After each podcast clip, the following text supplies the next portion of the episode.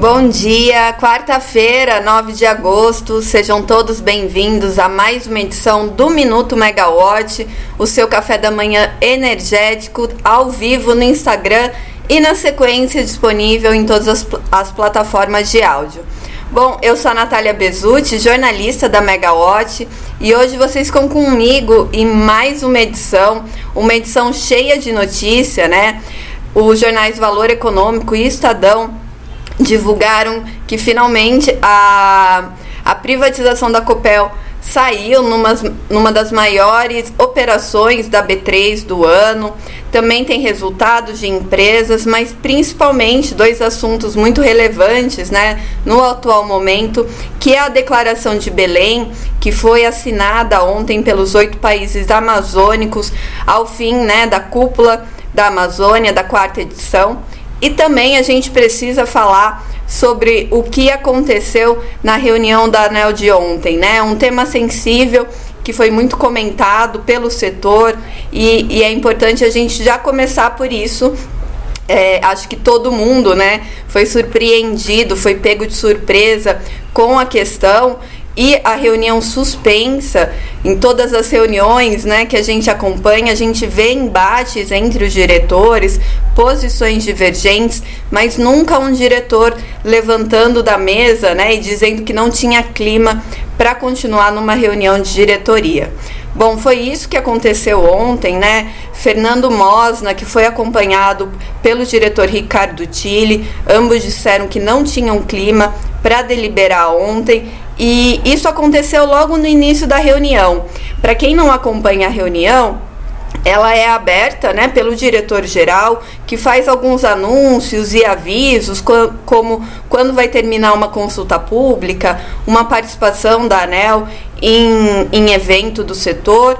Depois há uma aprovação da ata da reunião anterior e aí os diretores podem fazer comentários, segue para deliberação, para o, pelo secretário-geral, né, anunciando a ordem do dia dos, pro, dos processos que vão ser deliberados, o que sai, o que fica na pauta, e aí então começa a reunião de diretoria.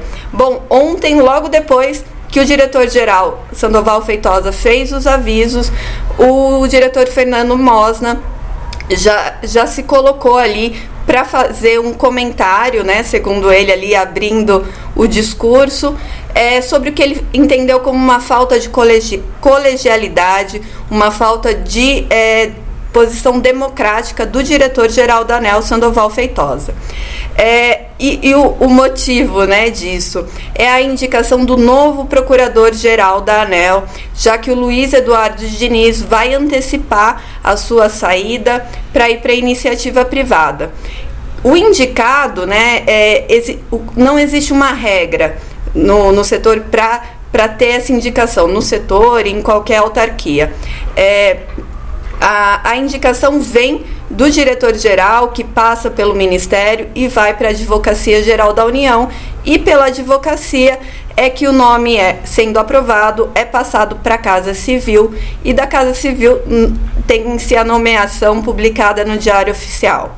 O que, que aconteceu? O diretor Sandoval Feitosa indicou Paulo Firmeza, que é um procurador-geral que já atuou é, num cargo muito semelhante né, ao de procurador-geral da ANEL pela Anatel, indicou sem discutir isso com o colegiado. É, não existe essa condição, mas até então, né, nas outras diretorias, isso aconteceu, essa discussão prévia antes de, do indicado ser encaminhado para a Advocacia Geral da União. E essa foi a reclamação do Fernando Mosna, que disse que o processo estava restrito, que Sandoval Feitosa se recusou a falar com ele sobre o nome do indicado.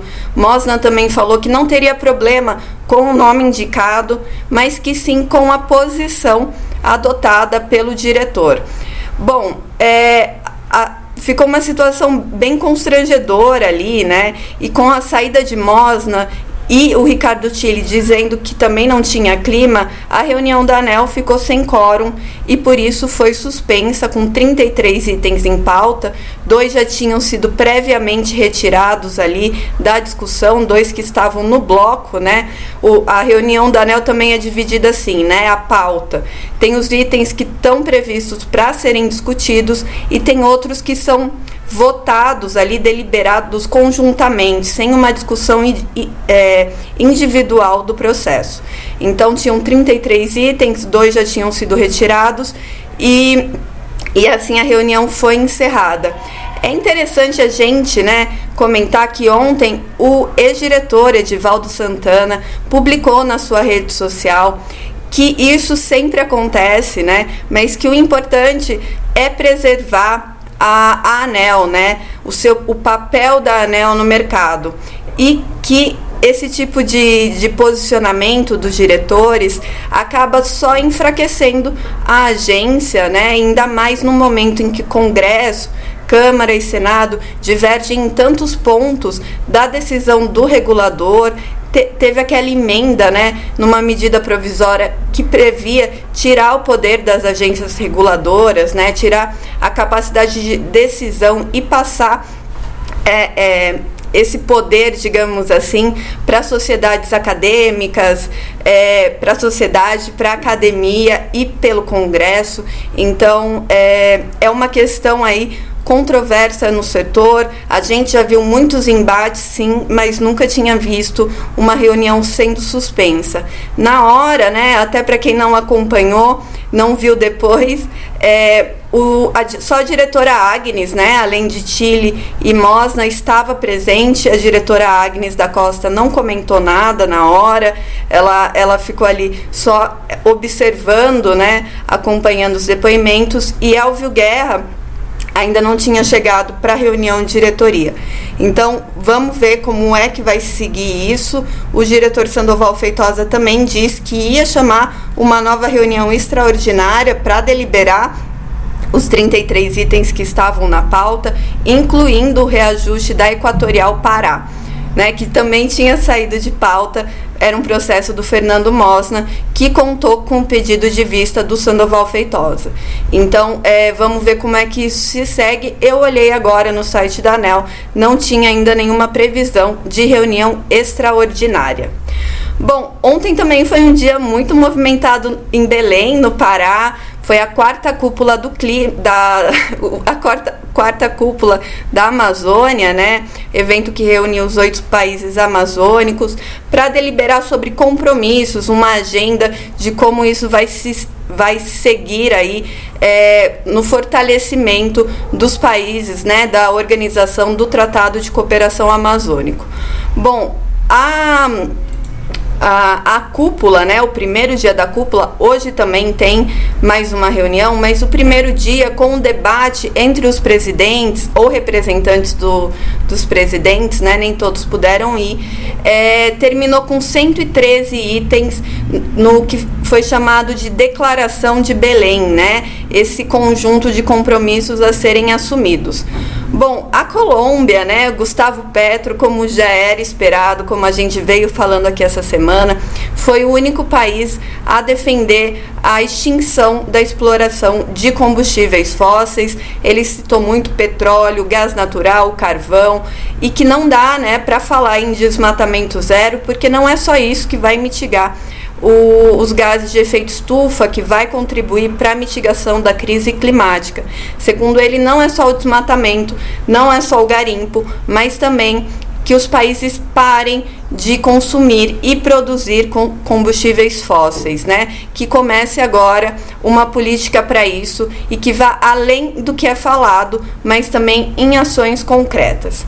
Essa declaração de Belém, né, que tem todos, esse, todos esses pontos aí que vão ser trabalhados pelos oito países, ela não traz prazos, metas, mas sim um conjunto ali de, de questões que vão ser trabalhadas juntas, né?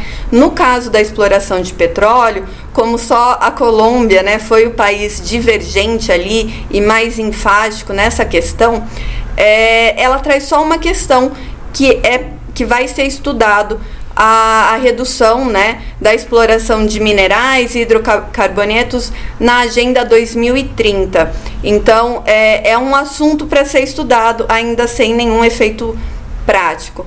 Questões energéticas, né? O que, que tem na Declaração de Belém? Tem algumas menções a projetos que incentivem transição energética, é, interligações entre os países, né? E também a substituição de tecnologias em comunidades isoladas por tecnologias aí de energias renováveis. É, o que foi consenso entre os países? A questão de desses países, né, países em, de, em desenvolvimento, trocarem dívidas por crédito ambiental para os países desenvolvidos. Isso foi um consenso ali entre os oito presidentes ou representantes e que também está na Declaração de Belém. Isso também foi muito abordado no, nos discursos pela manhã, que a. Que os países amazônicos precisam de financiamento, precisam de estruturas e mecanismos para financiamento e dos países desenvolvidos. Né? Até o Luiz Arce, o presidente da Bolívia, falou muito sobre isso, que não dá para os países amazônicos ficarem com a conta da crise climática global. Então, o, os países desenvolvidos precisam sim apoiar e com recursos os países amazônicos.